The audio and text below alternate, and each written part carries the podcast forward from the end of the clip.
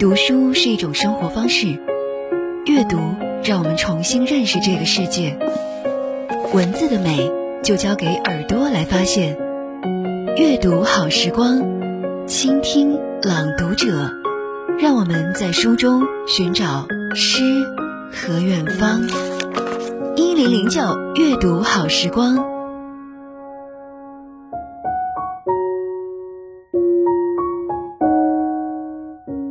大家晚上好，这里是一零零九阅读好时光，我是范范。今天为你分享的文章叫《此情温暖人间》，作者黄东光。人间清醒是茅盾文学奖获得者梁晓声最新的散文集，在这本意味隽永的集子中，作家以一贯的冷静和深刻。直面人生中的众多命题，以及诙谐有趣的思考，道出了他对现实与人生的独到见解。在梁晓声的笔下，人们歌之咏之的人间，处处呈现出丰饶而多维的景象。在那生活的潮汐里，不时涌动着晶莹的浪花。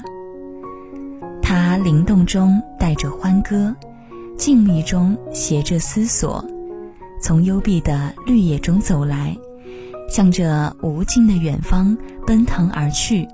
有欢乐，也有悲伤；有愁苦，也有幸福。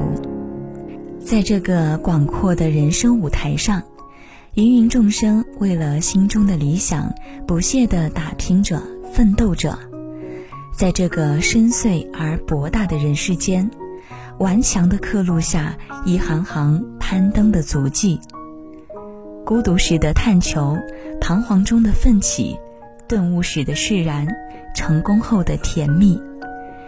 在每一场生命场景中，都留下一个个坚强跋涉者的身影。作家于书中谈亲情、友情、爱情。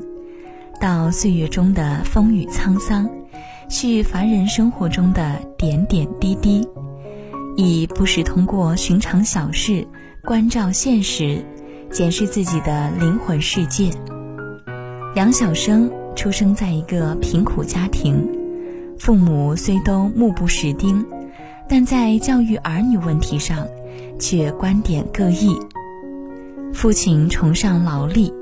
期望儿女长大后能靠一身力气吃饭，而母亲却主张让孩子们多学文化，靠知识改变命运。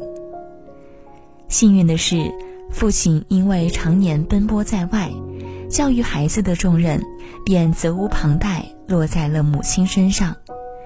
于是，母亲经常给儿时的梁晓声讲传统戏剧和评书里的桥段。不经意间，在他幼小的心田，播下了一颗文学的种子。多年以后，梁晓声终成作家，客居北京，父母却先后离世，子欲养而亲不待。他把对父母的思念和报恩之情，悉数倾注在患病的哥哥身上，希望通过自己悉心的照料。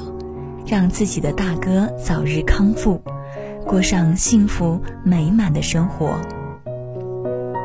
回首往昔，亲情维系着一家人的命运，他没有因为时间和地域的改变而示威，相反，却在历久弥新中一步步得以升华。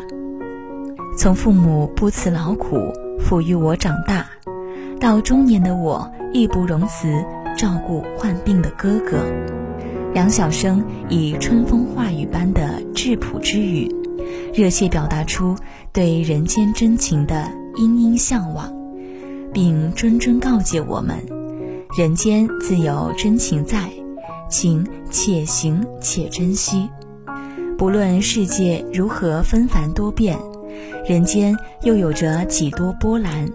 务必要保持一份清醒，不负韶华，在只争朝夕中，活出一个通透洒脱的自己。莫说世道多变幻，最爱人间有温情。梁晓声说到人间，论意清醒，总在睿智中保有一份深刻。他注重从烟火生活中采撷素材，以佐证他的观点，还善于从传统文化的层面，从今生的史料话题中获得灵感，从深厚的历史文化底蕴中去洞悉世间万象。他刚柔相济的大笔，描尘世百态，绘大千世界万种风情。那无处不在的思想张力，如春风拂面，温润着我们的心田，将世间的真善美，热情洋溢地呈现在笔端，而对藏匿其中的假恶丑，则予以揭露。如他说“四十而不惑”，就从孔子的立场出发，阐释了这句话的真意，言语中。更多的是一种善意的提醒。梁晓声认为，如今生活中的许多人，却偏偏把这位先哲的意思理解反了。他们到了四十岁，面对工作、生活上的不如意、不顺心，不是冷静下来客观分析自身的不足，而是这也慨叹，那也埋怨。总觉得自己这也没得到，那也没成功，内心反而开始迷惘了。有孔夫子的不惑，到普罗众生的迷惑，一阳一义间，梁晓声解读的分外透彻。刚刚为你分享的文章是《此情温暖人间》，作者黄东光。梁晓声摒去世间喧嚣，怀揣淡定安然的文学初心，以其作家的古道热肠、哲人般的深邃洞察，用此情温暖人间的体旨解读人生，说到人情世事，诠释了这样一个普世的道理：人生中最曼妙的风景，是保持内心的淡定和从容。而人生最好的状态，莫过于豁达之中，保持一份难得的清醒。这里是一零零九阅读好时光，感谢您的收听，我是范范，晚安。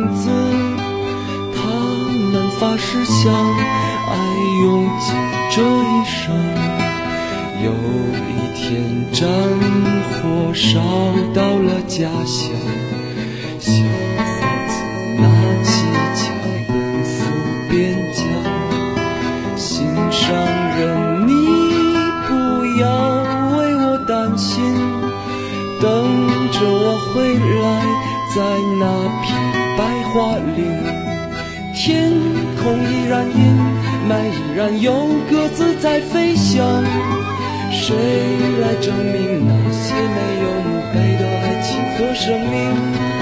雪依然在下，那村庄依然安详。年轻的人们消失在白桦林。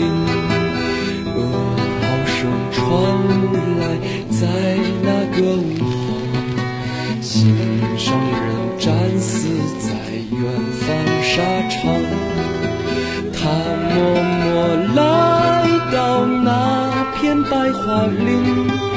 望眼欲穿的，每天守在那里。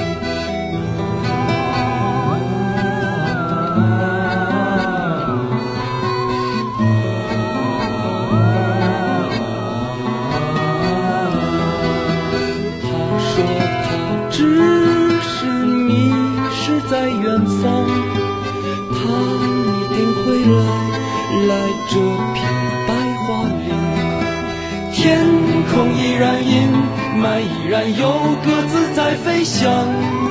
谁来证明那些没有墓碑的爱情和生命？雪依然在下，那村庄依然安详。年轻的人们消失在白桦林，长长的路呀就要到尽头。